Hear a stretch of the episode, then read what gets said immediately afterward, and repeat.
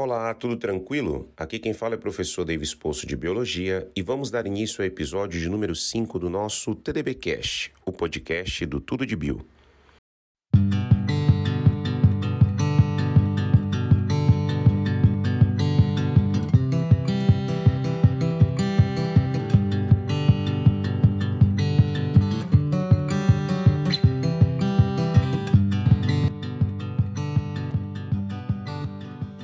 Hoje conversaremos um pouco sobre o tema doenças autoimunes, causas, sintomas e tratamentos. Tá preparado? Tá preparada? Então vamos lá. Para começar, tenho uma pergunta. O que são doenças autoimunes? Bem, as doenças autoimunes são um grupo de doenças distintas que tem como origem o fato de o sistema imunológico passar a produzir anticorpos contra componentes do próprio organismo. Por motivos variados, e nem sempre esclarecidos, o nosso corpo começa a confundir suas próprias proteínas com agentes invasores, passando a atacá-las.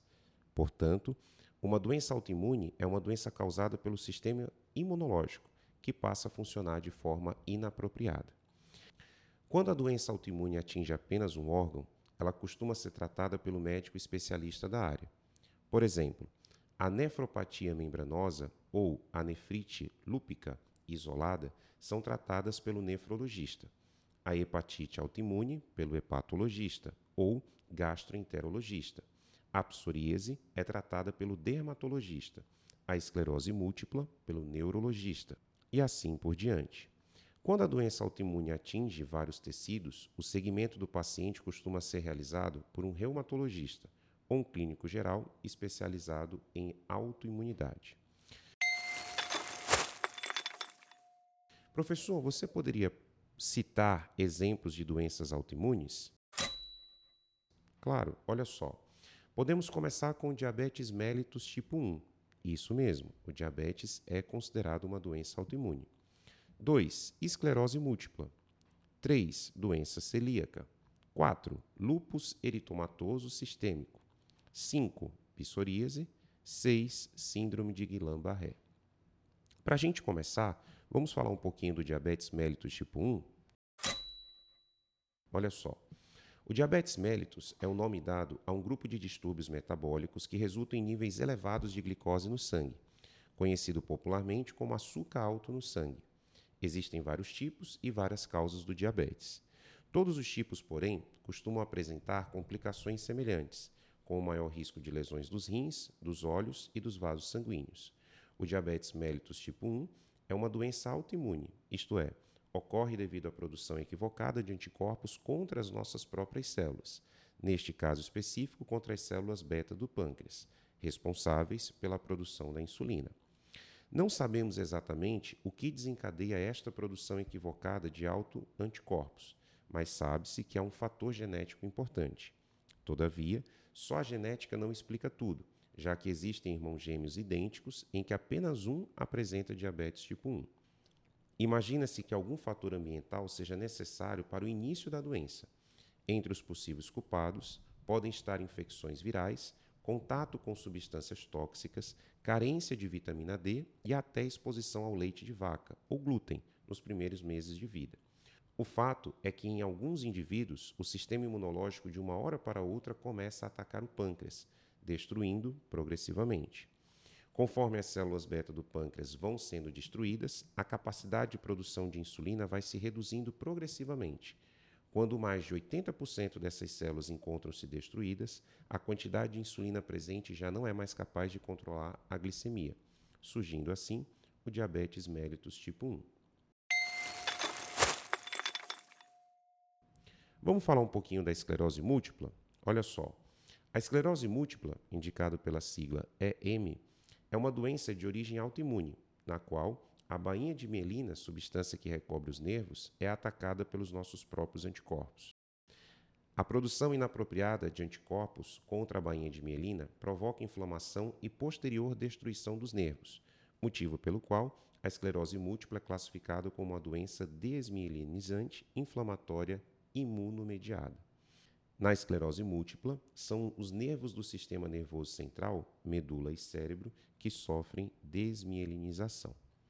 Não sabemos o porquê, mas de uma hora para outra o nosso organismo passa a tratar a bainha de mielina presente nos axônios do sistema nervoso central como uma estrutura estranha, como se fosse um vírus ou bactéria. O sistema imune passa, então, a atacar a bainha de mielina destes neurônios, destruindo-a progressivamente.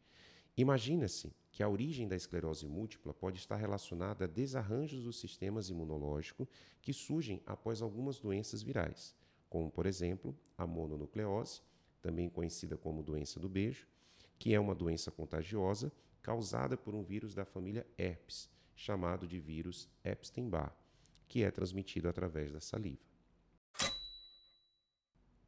Professor, e a doença celíaca, né, ou celíase? Bem, a doença celíaca é uma doença de origem imunológica e se caracteriza pela ocorrência de uma intensa reação inflamatória no intestino delgado, toda vez que este é exposto a alimentos que contenham glúten. O glúten é uma proteína presente em vários cereais, principalmente trigo, aveia, centeio, malte e cevada. Em alguns casos, a inflamação pode ser tão severa que destrói as vilosidades da mucosa do intestino delgado, que são responsáveis pela absorção de boa parte dos nutrientes. O resultado deste processo de inflamação e lesão da mucosa intestinal é uma síndrome de má absorção intestinal. Professor, e lúpus? O lúpus eritomatoso sistêmico, como funciona? Bem, a doença lúpus é caracterizada pela produção de vários autoanticorpos, ou seja, anticorpos que atacam o próprio corpo. Entre os altos anticorpos comuns do lúpus, há um contra o núcleo das células e outro contra o DNA do próprio paciente. Só por aí já se dá para imaginar o estrago que a doença pode causar, já que ela cria anticorpos contra estruturas essenciais à nossa vida. Não se sabe por que o corpo começa a produzir esses anticorpos, mas provavelmente uma associação de fatores genéticos, pois a doença é, uma, é a mais comum quando há história familiar positiva, e fatores ambientais ainda não identificados. A doença é nove vezes mais comum em mulheres do que homens e ocorre em todas as idades, sendo mais prevalente entre 20 e 40 anos. O lúpus é uma enfermidade de difícil tratamento e, em casos graves, requer o uso de drogas imunossupressoras pesadas. Ao mesmo tempo que é um desafio tratá-la, é uma patologia que mostra o quanto a medicina avançou nas últimas décadas. Na década de 50, mais de 60% dos pacientes morriam antes de completarem 5 anos de doença. Hoje, 80% sobrevivem por pelo menos 20 anos. Chegamos na psoríase. Bem, a psoríase é uma doença de pele não contagiosa que surge devido a uma rápida reprodução e proliferação de células da pele, causando espessamento, inflamação e descamação. A psoríase pode causar lesões discretas ou ser uma doença grave, com lesões extensas e comprometimento das articulações. A psoríase é uma doença crônica e ainda sem cura. A doença comete homens e mulheres em igual proporção e atinge todas as etnias, sendo, porém, mais comum em caucasianos, ou seja, brancos, do que em negros. As lesões podem surgir em qualquer idade, mas são mais comuns em jovens adultos. Ainda não entendemos bem o que causa a doença. Sabemos, entretanto, que ela surge devido a interações de fatores genéticos, ambientais e autoimunes. Atualmente, tem se dado muita atenção ao papel do linfócito T, um dos nossos glóbulos brancos, ou seja, célula de defesa, que parece ser o responsável pela inflamação da nossa pele na psoríase. Os linfócitos T normalmente combatem organismos invasores, mas na psoríase ele inapropriadamente passa a considerar as células da pele como agentes intrusos, atacando-as. O ataque do sistema imune contra a pele, além de causar intensa inflamação, estimula a produção de novas células da pele, por substituição das células lesadas, causando uma rápida proliferação de novo tecido. Como as células mortas não conseguem ser eliminadas tão rapidamente, a pele começa a ficar mais espessa, pois as novas camadas formadas empurram as antigas para a superfície. Deste processo surgem as lesões típicas da psoríase. A síndrome de Guillain-Barré. Vamos fechar com esse exemplo. Olha só. A síndrome de Guillain-Barré, ou SGB, é uma doença neurológica que, de origem autoimune, capaz de provocar fraqueza muscular generalizada, que em casos mais graves pode até paralisar a musculatura respiratória, impedindo o paciente de respirar. A síndrome surge devido à produção inapropriada de anticorpos contra a bainha de mielina, substância que recobre e protege os nervos periféricos. Na síndrome de Guillain-Barré, a lesão ocorre nos nervos periféricos motores que saem da medula espinhal e vão em direção aos músculos, sendo responsável por levar os comandos cerebrais para a contração muscular. Nos pacientes com Guillain-Barré, o cérebro executa uma ordem para os músculos, mas ela não chega até eles, tornando o paciente incapaz de mexer certos grupos musculares. Na síndrome de Guillain-Barré, o nosso sistema imunológico passa a, equivocadamente, produzir anticorpos contra a bainha de mielina dos nervos periféricos, como se esta fosse um vírus ou uma bactéria invasora. Alguns microrganismos, como vírus ou bactérias, podem possuir proteínas semelhantes àquelas presentes na bainha de mielina, causando confusão em alguns anticorpos. Se por azar o sistema imune criar anticorpos exatamente contra essas proteínas, os mesmos passarão a atacar não só o vírus invasor, mas também a bainha de mielina, pois, para os anticorpos, ambas são a mesma coisa.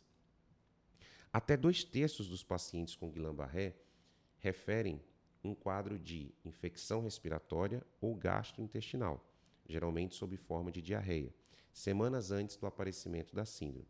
A infecção mais comumente associada à síndrome de Guillain-Barré é pelo Campylobacter jejuni, uma bactéria que provoca gastroenterites. E aí, curtiu o tema do nosso primeiro episódio? Espero que sim. Esse episódio foi roteirizado por mim, professor Davis Poço. Produção e edição, André Maia. Fontes das informações www.mdsaude.com esse foi o TDB Cast, o podcast do Tudo de Bio, que está disponível nos principais players. Assine o feed para receber o alerta dos próximos episódios, divulgue para os amigos e marque a gente no Instagram, usando arroba tudo de bio, arroba e arroba Repetindo, assine o feed para receber o alerta dos próximos episódios, divulgue para os amigos e marque a gente no Instagram, usando arroba tudo de bio, arroba Poço e arroba. Um forte abraço. Tchau.